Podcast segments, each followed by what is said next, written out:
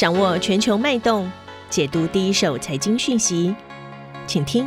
丁学文的财经世界。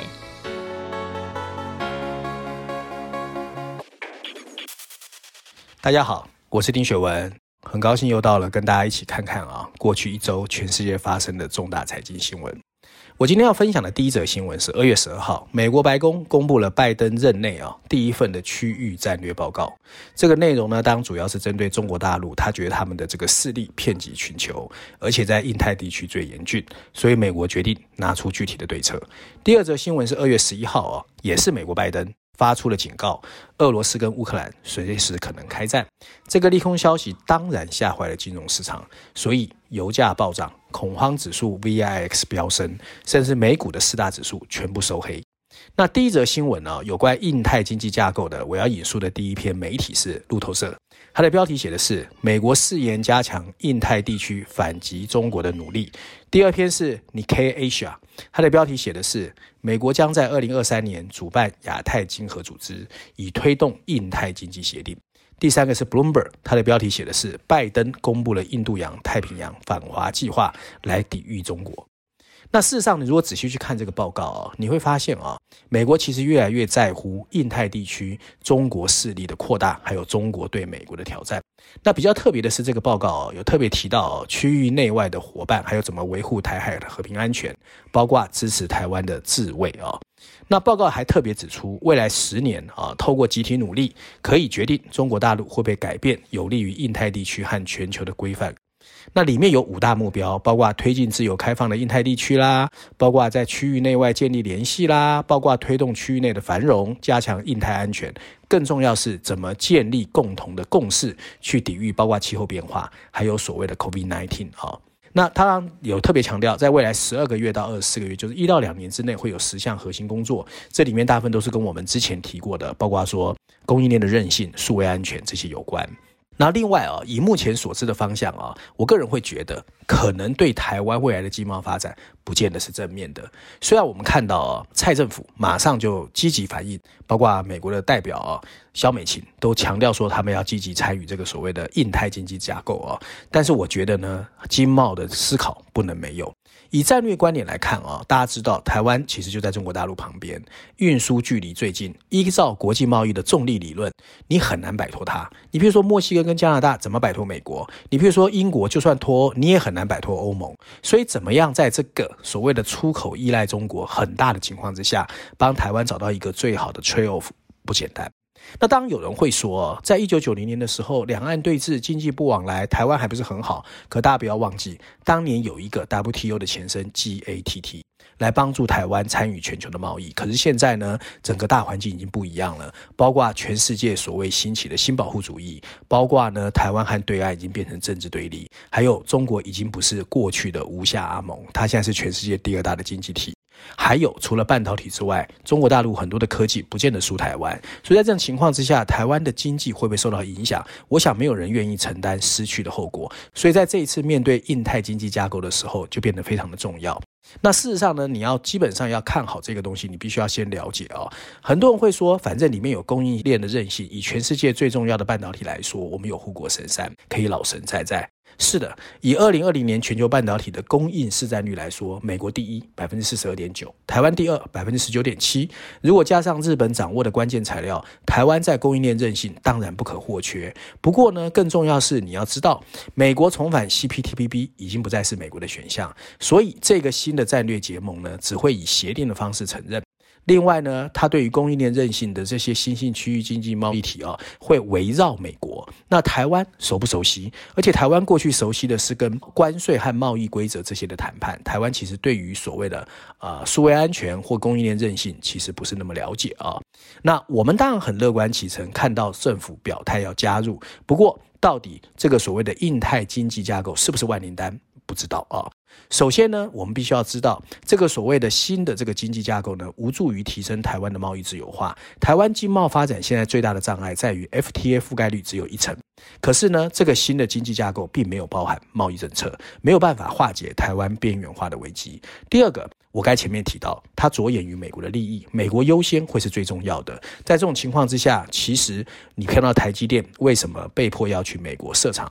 甚至去日本，我想都是同样的因素。所以我的想法是哦，台湾现在其实有一些非常重要的事情要赶快去做。首先呢，就是台湾最不需要的就是口号，而是见机履机的战略。譬如说，在标准化制定方面，怎么培养跨国的谈判人才，还有。IPEF 啊，就是印太经济架构跟 CPTPP 并不冲突，怎么在里面啊找到一个帮台湾的平衡之术，我想也是很重要。第二则新闻，首先我要引述的是路透社，它的标题写的是美国投资者预计随着乌克兰惊吓，市场会更动荡。CNBC 的标题写的则是俄罗斯和乌克兰之间的紧张局势升级，石油价格会飙升。华尔街日报的标题是股市动荡的背后，投资者的高速掉头啊，U-turn 啊。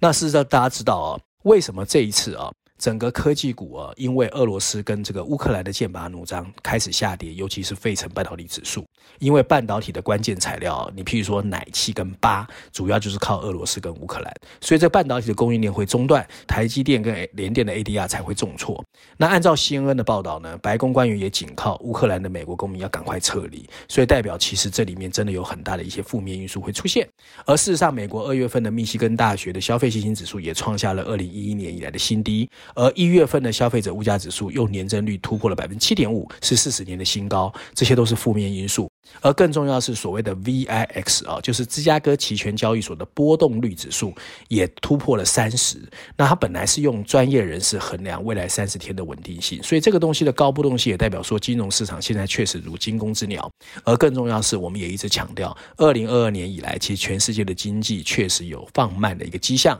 包括德国、意大利、西班牙、奥地利，他们的 GDP 经济增长的数据都表现得比较惨淡。那对于全球经济的前景，当然是蒙上了阴影。而更重要，在我们看到避险的情绪越来越浓，包括布兰特原油的价格已经突破了九十美元啊一桶，还有黄金价格跳升到近两个月的高点，报每盎司一千八百四十点八美元，这都代表说全世界金融市场对于这个避险的情绪越来越强。而二月九号啊，根据 UBS 发表了一个投资者情绪调查，它里面主要是针对全世界三千名的投资者和一千两百名企业主进行了调查。那当要求资产是一百万美元以上，显示呢，其全世界的避险情绪确实越来越浓。很特别的是，很多人又对如果下跌之后低阶的情绪又是乐观的，所以这是一个非常矛盾的情况。不过，根据美国一个财经评论部落格叫 Zero Hedge 的发文表示啊，由 Goldman Sachs 最新报告来说，他们会开始担心美国或者全世界有没有硬着陆的可能性啊。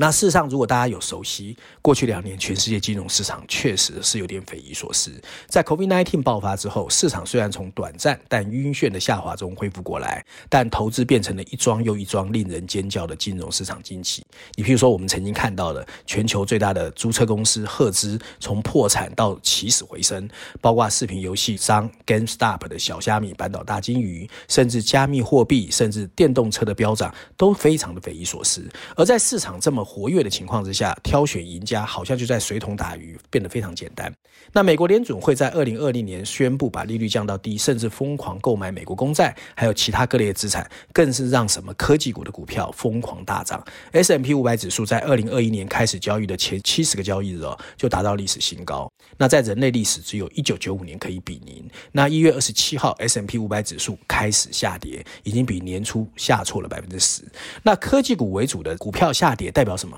波动性跟避险风险越来越强啊！那耶鲁大学很有名那个教授 Rob Hiller，他特别说，现在的情况跟一九二九年崩盘前很像，所以很多人就开始有一些紧张的情绪啊。那估值激增的直接原因，当然很大原因是因为免费的资金。金融危机后，各国央行 QE 加上这一次的纾困刺激，所以这些钱如果在今年退位或者资本的价值或者是成本比较高之后，对全世界确实有一些负面的影响。那现在的金融市场其实有两个风险显而易见，第一个就是影子银行，第二个是交易的节点，因为银行在退位。那对全球市场来说，最难的是万一金融稳定的目标和稳定通货膨胀要求往不同方向怎么办？总而言之，现在的金融市场确实已经跟过去以银行为主的金融市场完全不一样。那这一个金融市场的震荡、避险情绪的往上走，如果一旦崩溃，到底会怎么样？没人知道。